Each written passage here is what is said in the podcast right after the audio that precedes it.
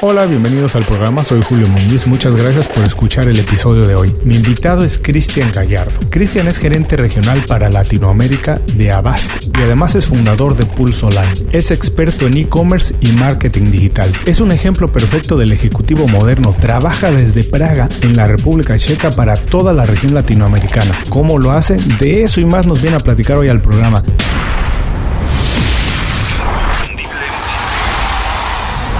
Esto es Inconfundiblemente. Aprende a ser tu mejor versión. Hola Cristian, bienvenido inconfundiblemente. Muchas gracias por hacer tiempo para platicar con nosotros. Cristian, cuando te preguntan a qué te dedicas, ¿cómo lo puedes explicar de la manera más sencilla para que todo el mundo lo entienda? Es buena pregunta. Generalmente me preguntan mis padres, ¿no? Porque es difícil explicarles eh, en detalle lo que hago al trabajo, pero yo creo que en palabras simples, eh, trabajo en un área donde yo pueda, donde puedo facilitar y poder vender en, en, línea, básicamente, de cómo crear nuevos canales de ventas o cómo crear nuevas formas de, de todo el tema de, de, marketing en general. Si me dicen un tema estricto rigor, serán ventas, será, pero luego ya la, las acciones o la forma que uno está generando con todo el e-commerce cambia, ¿no? Pero en sí son ventas, marketing. Y Cristian, tenía muchas ganas de platicar contigo porque, mira, yo platico rápidamente que yo trabajaba en MTV hace muchos años en la Ciudad de México, después ellos me invitaron a trabajar aquí en Miami, pero en ese momento yo tenía que supervisar toda la región latinoamericana desde Miami. No había todo lo que existe hoy en términos de comunicación, que ha avanzado muchísimo, y sí, había algunos retos como de supervisar toda la región. ¿Cómo haces tú? ¿Cuáles son los retos principales a los que te enfrentas trabajando en esta área de ventas, del e-commerce, del marketing digital, desde Praga para toda Latinoamérica? Ahí, te podría contar dos historias, porque eh, llevo cerca de ocho años viviendo en República Checa, acá en Praga, eh, y los primeros cuatro años estuve trabajando también para una compañía de, de social media que se llama Social Bakers. Ellos ven todo el tema de soluciones de, de, de, monitoreo de redes sociales. Y en ese tiempo también estaba encargado de Latinoamérica, pero era más ventas como B2B, de poder tener, ver al cliente, de poder visitarlo. Entonces, esos cuatro años estuve generalmente un mes en Praga y otros dos meses en, en, México o en otro país. Yo creo que fue el periodo de mi vida que más he viajado. Entonces, en ese tiempo era más complejo poder llevar una relación eh, de cliente, en mi caso, eh, desde el punto de vista de, de la distancia pero ahora llevo casi cuatro años también en Avast, pero cuando ya hablamos del tema de e-commerce, de venta online, llegamos al mismo punto, ya las barreras físicas eh, se derriban y ya puedes hacer mucho trabajo um, de una región en específico, en el caso mío que es Latinoamérica, pero de un punto geográfico que es completamente distinto que es Praga. Entonces actualmente lo que hago yo es poder manejar los equipos, eh, gente trabajando en Latinoamérica, eh, mucho equipo también está acá eh, en, Praga, que son todo el tema de marketing, de operaciones, y mi trabajo es completamente online. Ya vendemos online, no tengo que ver o atender cliente a cliente. Lógicamente que sí, pero desde el punto de vista más global, de necesidades, ¿no? Pero a nivel de trabajo, no, es posible poder trabajar a distancia. No, no es un dolor de cabeza como antes, porque antes tenía que estar trabajando, por ejemplo, de las, tal vez de las 2 de la tarde a las 12 de la noche, estar un poco como corrido, ¿no? Pero actualmente el tiempo que llevo acá en Avast, los últimos cuatro años, eh, se puede trabajar con un horario normal. Hay una que a mí también me parece muy interesante que ahora que puedes trabajar con equipos a grandes distancias, digo, de continente a continente, no estás limitado a trabajar únicamente con la persona que físicamente vive cerca o en la oficina, no cerca de la oficina, sino que definitivamente puedes trabajar realmente con los mejores profesionales que quieras que necesites y que puedas encontrar en cualquier parte del mundo. Esta para mí es una de las ventajas de trabajar a distancia. Digo, no estás obligado a trabajar con la mejor opción de alguien que vive cerca de la oficina, sino que puedes prácticamente contratar al mejor profesional que encuentres en cualquier parte del mundo. ¿Qué otras ventajas encuentras de trabajar así a distancia? Yo creo que si lo veo desde el punto de vista de empresa, es por estructura de costo, ¿no? Porque mm. ya tener gente eh, primero feliz en el lugar donde están viviendo eh, no tener que moverlos. Eh, y por otra parte también eh, no tener que construir, tal vez eh, tener como un headquarter en cada ciudad, por ejemplo en Latinoamérica. Entonces te da más flexibilidad y pues lógicamente tu estructura de costo a nivel de empresa te va a disminuir. ventajas es um, mm, mm, como eso, ¿no? De poder darle más flexibilidad, eso sí, te da como flexibilidad de poder, lógicamente no tener que viajar, tomar un avión 10 horas de vuelo, mm. que eso también requiere un costo y tiempo, hay cosas que también lo puedes hacer a distancia pero cabe señalar que aún así que puedas trabajar a distancia, todo el tema del trabajo de equipo, de cómo puedo fortalecer la relación con tu equipo, es algo que tienes que hacerlo también ah, como face to face, de poder tener ese chance dentro de un periodo, de poder estar con ellos, conversarlo, de tener su confianza también profesional, etcétera, etcétera. Eh, tiene como, como decía, ventajas y desventajas, pero en general sí se puede actualmente, ¿no? de, de olvidarse un poco de las barreras físicas y poder sacar lo máximo de todo lo que nos da la tecnología. Sí, además a mí me fascina porque no es únicamente para grandes compañías, ¿no? Hay gente que necesita a veces servicios como de un diseñador o, alguien que haga marketing digital y no tiene que, como decía, repito, nada más buscar las opciones de alguien que esté cerca, sino buscar la mejor opción en cualquier parte del mundo. Ahora, Cristian, ¿cómo fue que llegaste a esto para decir que esta era tu vocación, que esto querías hacer ventas de manera digital? ¿Intentaste algo antes? ¿Cómo fue que llegaste a esto para decir que esta era tu vocación? Primero parte cuando, no sé, antes de 3, 4 años de entrar a la universidad, eso ya bastantes años atrás, eh, siempre tenía interés por todo el tema de ventas y marketing, era algo que me, me gustaba. Siempre conversaba con mis amigos que a veces, o puedo decir que soy afortunado, porque cuando tienen, no sé, 15, 17 años, no muchos te, se preguntan qué quieren ser, o cuál es su vocación, o qué les gustaría ser en el futuro, ¿no? Eh, y yo creo que fui bastante afortunado porque llevo casi ya 15 años trabajando en tema marketing, en venta, eh, y algo que realmente me apasiona, algo que me gusta, ¿no? ¿no? estoy sufriendo en el trabajo, básicamente. Entonces tuve mucha suerte de poder, no anticiparme, pero tener ese, como feeling, ¿no? decir, bueno, me gustan las ventas, me gusta el marketing, me gusta también la relación de personas, entonces estudiaría eh, ingeniería comercial en ese tiempo. Y luego entré a la Universidad Santa María en, en Valparaíso, donde estudié ingeniería comercial. No sé si ingeniería comercial es una carrera que está en, varios países de Latinoamérica, pero básicamente es un corte de, finanzas, de, ventas, de, marketing y con una base bastante como ingenieril, ¿no? Mucha matemática, eh, ciencias básicas. Mm. Eh, son cerca de cinco años de estudio. Y luego de eso, eh, estuve un año de intercambio en, en, la Universidad de Cantabria, en Santander, por un periodo de cerca de ocho meses, como ya terminando mi carrera. Y luego ya se da la oportunidad de poder, eh, siempre que la oportunidad como de viajar, ¿no? de poder conocer más cultura, etc. Y luego de esta experiencia como, como Erasmus, ¿no? que tuve en Santander, eh, se me ocurrió decir, bueno, ¿por qué no? Me voy a, eh, a probar, a ver otro país, a moverme eh, y poder seguir aprovechando para poder viajar. Y seguir la oportunidad de poder venir aquí a Praga y parte todo el tema de la experiencia de todo el tema social media. Si te acuerdas, hace 7 u 8 años, estaba todo el boom de tener el millón de fans en Facebook, etcétera, ¿no? Y en ese momento entro a trabajar en Social Bakers, donde vemos toda la parte de, como de tecnología, y ahí quedé bastante impresionado, porque actualmente aquí en República Checa eh, son muy buenos, son técnicamente los profesionales que hay.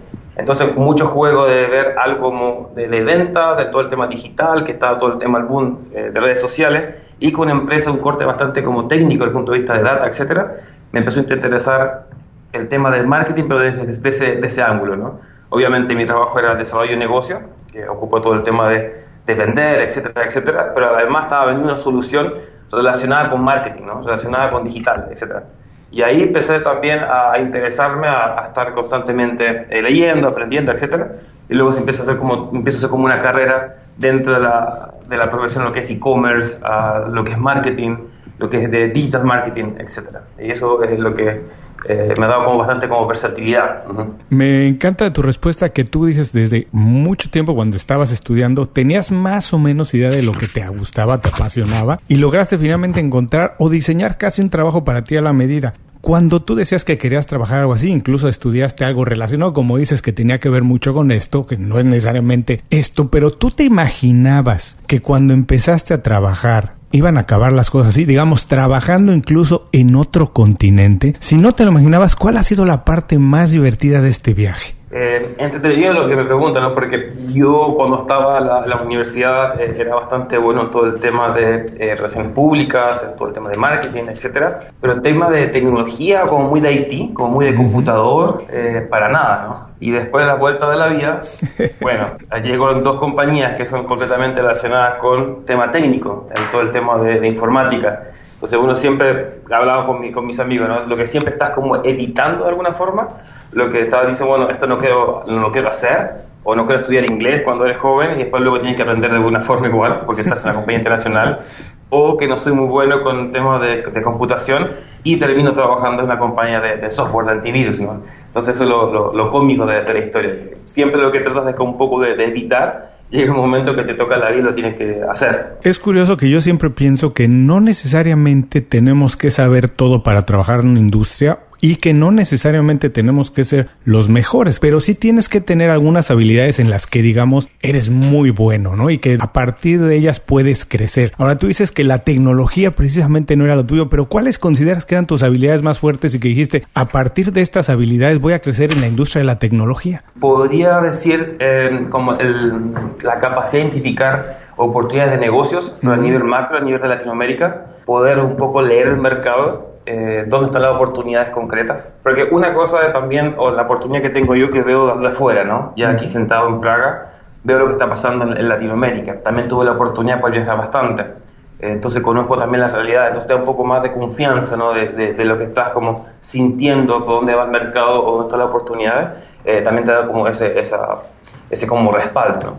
Yo creo que va por ahí, entender bastante la idiosincrasia de los países, entender que la fórmula de cada país desde el punto de vista de venta, de marketing es completamente distinto, aún así que estemos dentro del mismo continente, y eso nos da como herramientas para que el día de mañana, cuando hago alguna estrategia de e-commerce, eh, digital marketing, eh, sea como bastante eh, como tailored, como que a la medida del país. Y eso en, cierta medida, o no cierta medida, en gran medida, es como la clave ¿no? en, mi trabajo de todo el desarrollo de negocios, de expansión, de poder entender eh, que cada o la fórmula de cada país desde el punto de vista de business es distinta. ¿Sabes qué? Relaciono mucho esto que tú me dices, eso, de que además hay que ser abierto, ¿no? Como dices, viajaba mucho, sigas viajando, pero siempre abierto a aprender que las personas pues tenemos diferente ideología, necesidades distintas, pero al final todo acaba siendo en ver oportunidades de negocio. Cuando somos jóvenes muchas veces no queremos aprender algunas cosas, ¿no? Eh, yo no quiero aprender matemáticas o yo voy a estudiar marketing y no quiero saber nada de matemáticas o no sé, como decías tú, no quieren aprender inglés y acabas teniendo que aprender inglés. Y en ese sentido, tú que trabajas con personas en prácticamente toda la región de Latinoamérica, ¿qué características hoy debe tener alguien para ser, digamos, un líder, un ser un referente en su industria, poder juntar un equipo, ponerlo atrás de una idea y empujar la idea? Yo creo que el primer punto es em, crear la relación, ¿no? Primero somos personas y luego somos profesionales. Mm. Entonces, cuando la primera parte, esta persona o este líder entiende que la idiosincrasia o el comportamiento de cómo ver una situación va a depender de un punto de vista también cultural, de hay muchos factores que tienen la, mentalidad mucho más abierta, ya te da un pie o te da ya un paso eh, de ventaja respecto a otras personas que también tengan el interés de poder manejar un equipo o ser líderes. Esa es la primera parte, la relación de personas, que es una persona que entienda que existe una globalización, que entienda que aún así que sea el mismo continente, eh, las personas piensan distinto porque ya son de generaciones distintas, la información es distinta, etcétera, etcétera. Luego ya cuando entiendes eso, es más sencillo poder también eh, focalizarte de cómo crear como ese como esa sinergia con la persona que estás trabajando, ¿no? Entender eh, sus necesidades y lógicamente poder ayudarlo.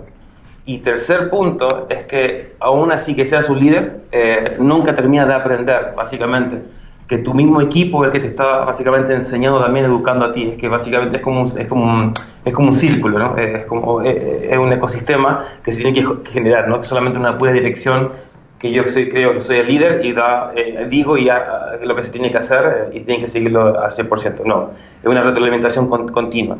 Cuando esa persona que tiene la, idea o que tiene el, anhelo de ser líder y tiene esas tres pilares clave, yo creo que después es mucho más sencillo. Porque luego ya viene netamente un tema técnico, ¿no? O de conocimientos puntuales de tu disciplina. Pero un día de mañana puedes estar trabajando en una farmacéutica como otro día puedes estar trabajando en una compañía de software. Por eso te digo que los primeros pilares para mí es ser eh, completamente abierto de mente ah, y también, lógicamente, que darle a entender que tiene que haber como un trabajo de equipo, ¿no? De no solamente esperar que se ejecute, sino ser parte de, del equipo que está formando.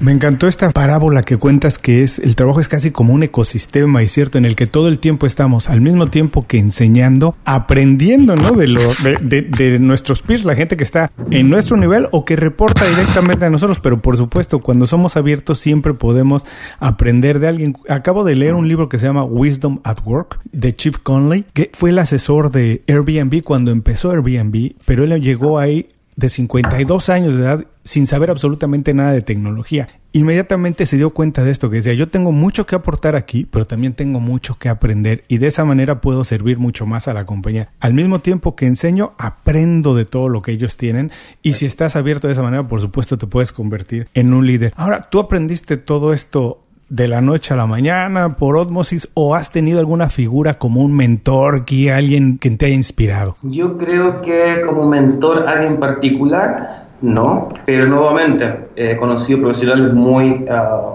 que respeto bastante, respeto muchísimo en, mi carrera eh, y cuando siempre he estado dispuesto a escuchar. Soy esa típica persona que puedo estar, no sé, nada más para tomar una cerveza y podemos estar horas conversando, dialogando de, de, de fútbol, de política, de religión eh, y muy abierto a escuchar tu punto de vista, tú escuchas el mío y poder generar ese tipo de, de, conversaciones, ¿no?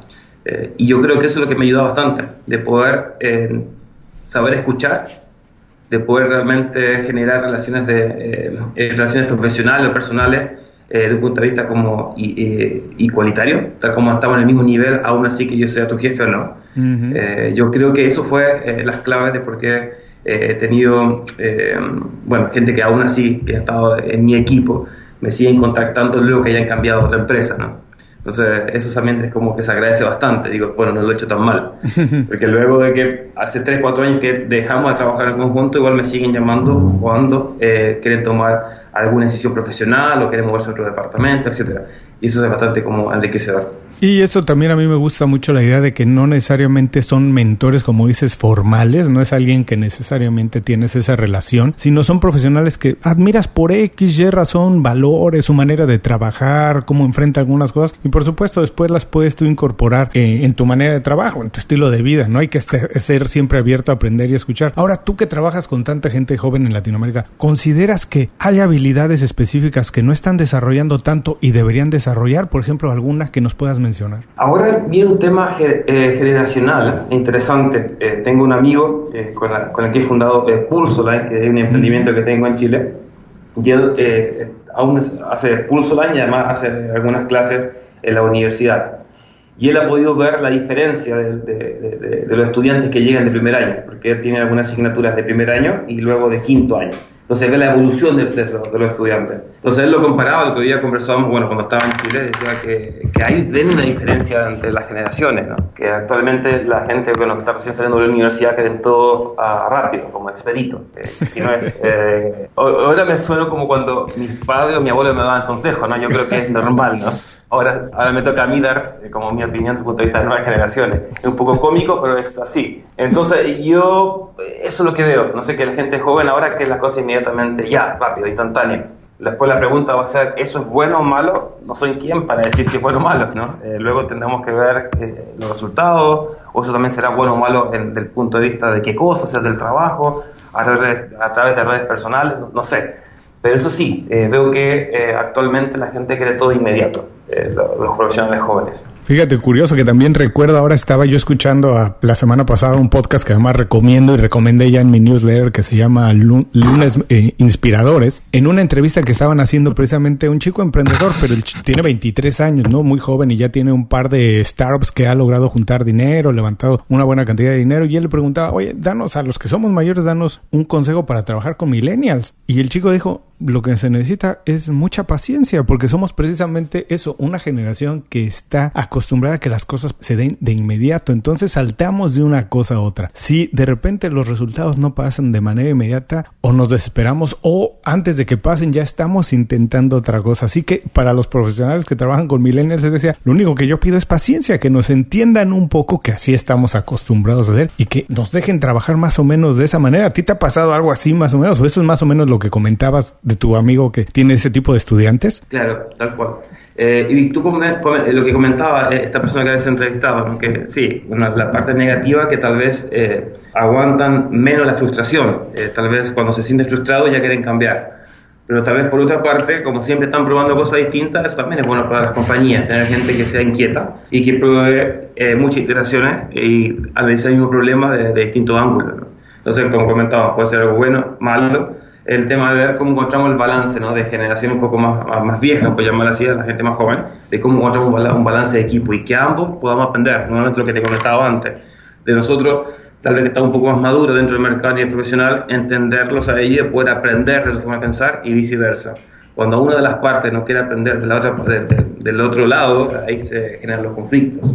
Y regresamos mucho a la idea esta de aprender, que realmente en toda la entrevista, por tu experiencia y por los trabajos que has hecho, nos has dejado claro que eres una persona que te gusta aprender. Considero que a lo mejor esto es uno de los hábitos que tienes, pero ¿tú consideras algún otro hábito personal el que más te haya ayudado? Si es así, ¿cuál consideras que es el que más te ha ayudado y por qué? Ahí puede ser uh, consejo de mi padre. Eh, creo que cuando ya ves cómo pasa el tiempo, siempre eh, te acuerdas de alguna frase o de algún consejo que te dan tus padres o alguien que te haya marcado de alguna forma. ¿no? Eh, y fueron dos cosas, y que eso yo creo que se ve reflejado a lo que he podido lograr. Una, uh, la que me decía mi madre, que todo se puede, que no hay nada imposible. Y le decía, bueno, lo que si el desafío es muy grande, solamente preocúpate de ir avanzando y viendo cómo lo vas a intentar, pero siempre se puede, depende solamente de ti. Si, no sé, si te cuesta alguna asignatura, tendrás que estudiar el doble. Si estabas acostumbrado a dormir 10 horas, tendrás que dormir solamente 7, ¿no? Eh, siempre se puede, netamente el tema de querer hacerlo. Y es un tema que siempre lo tengo eh, mi carta en el, bolsillo, ¿no? De tener eso en, mente. Y la segunda fue eh, lo que me, otro consejo, pero de mi padre. Entonces mi padre siempre decía, no puede pasar un día que no hayas aprendido algo, ¿no? Cada día tienes que aprovechar al máximo y algo cuando te vayas a dormir, algo tuviste que aprender, algo hiciste. Porque si te das cuenta que te vas a dormir y no aprendiste nada, es porque te estás como quedando, ¿no? Te estás deteniendo y eso no es sano. Entonces, con esos dos um, consejos, voy a llamar así, eh, inspiraciones, eh, es lo que me da bastante como fuerza también dirección a lo que me he desarrollado profesionalmente. No cabe duda que de verdad que lo que aprendemos desde chicos, cuando se aprende bien, nos deja marcados y además lo podemos utilizar el resto de la vida, ¿no? Y además otra cosa que aquí pienso a partir de eso que me dices es, cuando pedimos un consejo o nos dan un buen consejo, hay que seguirlo, ¿no? Porque muchas veces pedimos un consejo, nos dan un buen consejo y decimos, ah, no, no, no lo voy a hacer porque ya tienes más o menos formada la idea en que vas a hacer las cosas. Oye, pensando que trabajas desde la República Checa para toda Latinoamérica, me imagino que debes tener una rutina más o menos establecida de cómo tienes tus días. ¿Cómo organizas tus días? ¿Tienes una rutina para ser más productivo? Si es así, ¿cómo es tu rutina? Generalmente, bueno, como trabajo normal de, de 8 a... Bueno, acá primero la, hora de llegada eh, del trabajo es bastante como flexible. Mm. Eh, yo me acuerdo cuando hace cuatro años ingresé acá, eh, preguntaba, ¿no? Cuáles son un poco las reglas del juego, el rayado de cancha, como se dice en mi país, mm. y me dicen, bueno, puedes entrar entre las 7 de la mañana y las 10 de la mañana depende de ti a que llegas a la oficina. Y luego ya todo trabajo por proyecto, ¿no? por, por trabajo, lo que tienes que lograr. Entonces ya es bastante flexible, o yo puedo ocupar esa flexibilidad para poder realizarme. Lo que siempre me gusta es, por ejemplo, a partir de la mañana poder eh, al menos leer una, una hora, de, de puede ser temas muy variados. Puede ser, generalmente la mitad son cosas relacionadas con trabajo, ¿no? cosas de e-commerce, que está ocurriendo en el mercado, etcétera, etcétera y otra mitad de actividad que puede ser, no sé, deporte, ah, eh, pero sí algo tengo que leer en la mañana para, no sé, eh, como conectarme un poco a lo que está pasando el día a día. Y luego cuando ya llego al trabajo, eh, primera hora es solamente ver todos los, no sé, pendientes o puede ser todos los correos que me llegan del día anterior, puede, ser por el desfase de hora, y también hacer toda una pasada en todo el tema de métrica, de ver que todos los países están funcionando como corresponde.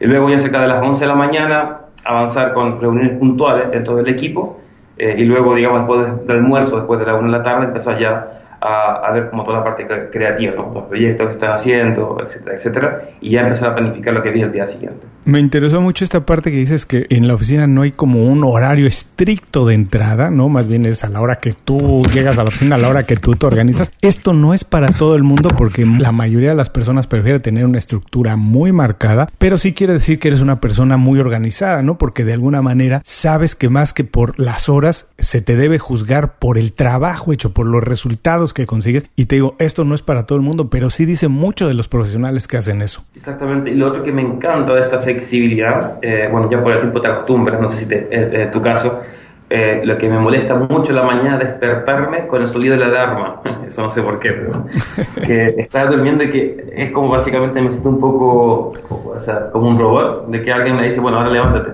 Entonces ya llevo 7, 8 años que no ocupo alarma eh, para despertar, despertarme pero ya automáticamente despertaré entre las 7, 7 y media.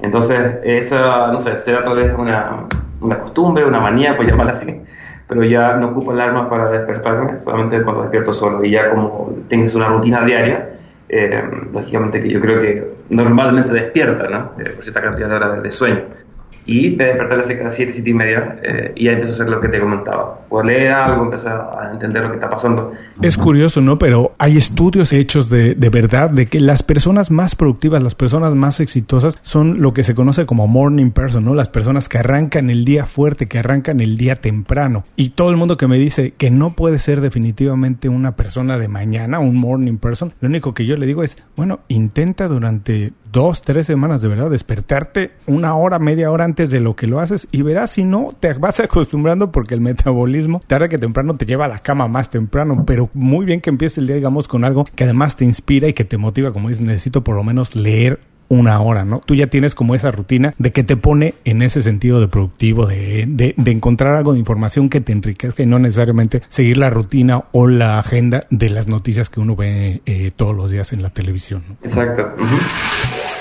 Visita inconfundiblemente.com. Descarga nuestras herramientas y aprende a ser tu mejor versión. Gracias por seguir con nosotros. Estoy platicando con Cristian Gallardo. Cristian, estamos entrando a la última parte de la entrevista. La idea aquí es compartir mucho de tus secretos, herramientas que nos ayuden a diseñar días más o menos productivos, un estilo de vida donde podamos al mismo tiempo de cumplir con nuestras obligaciones tener días divertidos y que nos diviertan, que nos gusten. En ese sentido, y porque tú lo haces muy bien trabajando desde tan lejos y porque así nos conocimos a través de, del networking, ¿cuál es un secreto, un buen secreto para tener una buena red de contactos? Ajá, sería... um, Yo ocupo bastante LinkedIn, es una herramienta que ocupo bastante. Entonces, eh, cuando veo LinkedIn, lo que sí también me esfuerzo es estar constantemente eh, escribiendo algún artículo. Mm. Eh, básicamente como nutrir las redes sociales. Básicamente si en Facebook tú subes la mejor foto para que tener tus likes, ¿no? para que sea algo que la gente se interese de tu vida, no sé, por llamarlo así. En LinkedIn lo que tú vas a hacer es compartir eh, conocimiento, eh, información o datos, etcétera, que pueda inspirar o también pueda eh, generar ese lazo con otra persona. Tal vez la forma de conectarte o la forma de cómo crear un lazo en LinkedIn es- son eh, tus artículos, lo que tú estás aportando a la red. Tal vez por tema de distancia física no puedo estar viendo a cada persona en mi red, no sé, como face to face, ¿no? Pero la forma de conectarme con ellos es poder generar algún artículo, alguna información que a ellos les pueda ayudar. Entonces lo que hago es siempre entender o buscar las personas que están relacionadas dentro de mi industria, de todo el tema de, de desarrollo de negocios, del el concepto Go Local, que luego te puedo explicar en lo que estoy haciendo y un par de conferencias que también me han invitado a hablar sobre lo mismo. Em, va por ahí, básicamente ver cómo yo me conecto es, es como dar algo a cambio. ¿no? Eh, si eh, la persona me acepta la invitación a LinkedIn, yo tengo que darle algo a cambio, el algo a cambio es un conocimiento, algo que él tal vez no sepa. Por ahí es un poco el, consejo. Si quieres estar como conectado a nivel profesional, crea tus redes sociales, pero también tienes que aportar. Y el aporte es, no sé, una vez al mes, si te, si sientas dos o tres horas, eh, tratas de pensar o ver qué cosas tú sabes o qué cosas te inspira y también te puedes buscar, eh, empezar a buscar, eh, hacer biografía, ¿no? Empezar a leer, a estudiar un cierto, cierto área, cierto tópico y luego puedes escribir, eh, no sé, un- unas 40 o 80 líneas, ¿no? Pero eso depende de, de lo que quieras hacer. Pero tienes que dar algo, tienes que generar un contenido. Sí, una buena manera de relacionarse con la gente, como dices, es hay que ser generoso con lo que sabemos, ¿no? Regalar un poquito de lo que sabemos y eso a lo mejor sirve como un imán que atrae a las personas con las que queremos relacionarnos. Pero no voy a dejar pasar la oportunidad. Platícanos ahora que mencionaste lo de Go Local, que es una filosofía que tienes en el trabajo. Platícanos un poquito de ese proyecto. Claro, mira, um, eh, Abbas eh, hace cerca de 7 o 8 años, tú sabes ¿no? que tenemos millones de usuarios, cerca de 400 millones, y la estrategia era bastante global. Entonces la pregunta era cómo se puede mejorar la monetización, cómo hacer básicamente más dinero, que todos estos usuarios gratis comiencen a pagar una solución. Entonces la compañía hace 7 años eh, se le ocurre la idea de poder lógicamente identificar cuáles son los 10 mercados más importantes o que tienen mayor potencial y tener a alguien encargado de, esa- ese país. ¿Para qué? Para poder localizar, tropi- tropicalizar una estrategia global a algo local. Ujú. Entonces aparece el concepto que es Go Local, eh, lo que acá nuestro como el- el- la, como nuestro lema es como decir, if you want to go global, you have to go local. Es la única forma de poder abarcar un mercado es pensando de cómo pensarían los locales desde el punto de vista de, de poder eh, dar esas necesidades, ¿no? de cómo poder conectarse mejor. Entonces, hace cuatro años, cuando parto acá en, la empresa, en, en Avast, eh, mi encargado fue, mi, mi, responsabilidad fue cómo desarrollar una estrategia Go Local en Latinoamérica. Es un poco tal vez más complejo que en otros lugares, porque lo que te comentaba antes, Latinoamérica son cerca más de 30 países, pero eh, son 5 o 6, como la ley de Pareto, ¿no? que son 5 o 6 países que manejan el 80% del mercado. Entonces, en este caso sería, Brasil lo maneja otro colega, pero en mi caso sería México, Argentina, Chile, Chile Colombia y Perú. Esos son los mercados que realmente eh, mueven el motor eh, para, para, la compañía en Latinoamérica. Yo creo que para cualquier otra compañía ¿no? internacional que quiere llegar a Latinoamérica. Entonces mi trabajo es poder manejar y entender cómo mejorar todo el tema de brand awareness, cómo entender eh, y cómo mejorar todo el tema de monetización, cómo hacemos mejor el servicio al cliente, cómo hacemos todo el tema de desarrollo de negocio o partnership también, cómo mejoramos el tema de localización. Son cerca de 7 o 8 pilares ¿no? que, que, tú tienes que tener eh, como, como un checklist. ¿no? Son como los 7 pilares que tienes que tener eh, centrado tu estrategia de una estrategia Go Local. Y a partir de este proyecto, eh, uno de los primeros proyectos que realicé fue básicamente generar métodos de pagos locales antes, hace 3, 4 años, si tú querías adquirir una solución desde Avast, tenías que pagar con una tarjeta de crédito internacional o vía PayPal. Entonces, mi proyecto fue, ¿qué pasaría si ahora agregamos métodos de pago locales? Por ejemplo, en, en México puede tener OXXO o tengan de como Catch Payment. Eh, en Chile también la misma historia, en Argentina también, pero además poder tener tarjetas de crédito, pero nacionales. Porque no sé si sabes, cuando tienes una tarjeta de crédito, si esta tarjeta eh, es, es, es, local y tú quieres hacer un pago a una compañía internacional, a veces no pasa el pago. Y así avanza el concepto de Go Local, donde el éxito fue muy, muy bueno. Se aumentó cerca de 30 a 40% del business solamente por agregar métodos pagos locales. Y me han invitado a un par de conferencias para hablar qué consiste Go Local, ¿no? cuál es la fórmula. Y hemos centrado básicamente mostrar la parte de Go Local por el punto de vista de monetización. Estuve en, en agosto del año pasado en Boston, en Payment at Forum, presentando este concepto de Go Local para Latinoamérica. Y ahora me invitan eh, para ir a Bratislava también a hablar sobre el concepto Go Local eh, y, y enseñarnos cómo una compañía global que pretende ir a Latinoamérica o expandirse, cuáles son como las claves de la fórmula para hacerlo. Es esta visión de hay que pensar de manera global, pensar en que hoy podemos trabajar con cualquier persona prácticamente en el mundo, pero hay que actuar de manera local, ¿no? Porque hay que tropicalizar, como bien decías, hay que utilizar las herramientas que se tienen en donde vivimos y aprovecharnos de ellas para a lo mejor incorporar ideas que se generaron en otra parte del mundo. Mira qué interesante, es probable que todas las personas que nos escuchen en Latinoamérica utilicen algunos de los servicios que tú has generado o la compañía ha generado, pero ni siquiera lo sabía, ¿no? Ahora a lo mejor tienen una idea más completa de cómo es que funciona ello. Claro. Y para regresar a la última parte de la entrevista, Cristian, por favor, recomiéndanos un libro, película, podcast, lo que quieras y dinos por qué no lo recomiendas. En tema de lectura que te comentaba mañana, eh, que hago mi rutina de mañana siempre trato de ver eh, una mezcla, ¿no? Cosas profesionales y también temas eh, del día a día, que será política, deporte, etcétera. Me gustan libros que te dejan o que te dan a entender eh, que debes ocupar el sentido común. Para mí siempre una de las respuestas que doy siempre, eh, como, ¿cómo puedo hacer esto?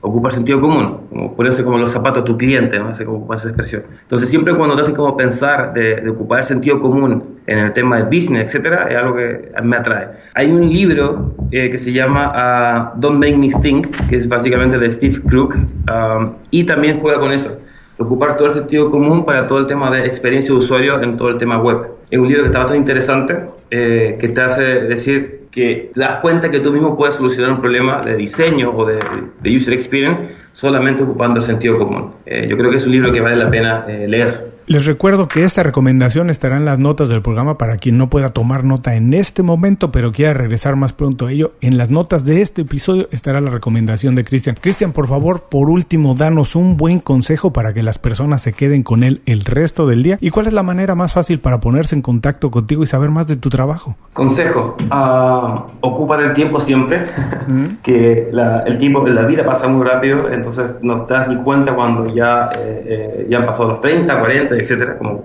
en la parte normal. Entonces, cada día algo aprende, algo hace, pero puedes quedar estancado.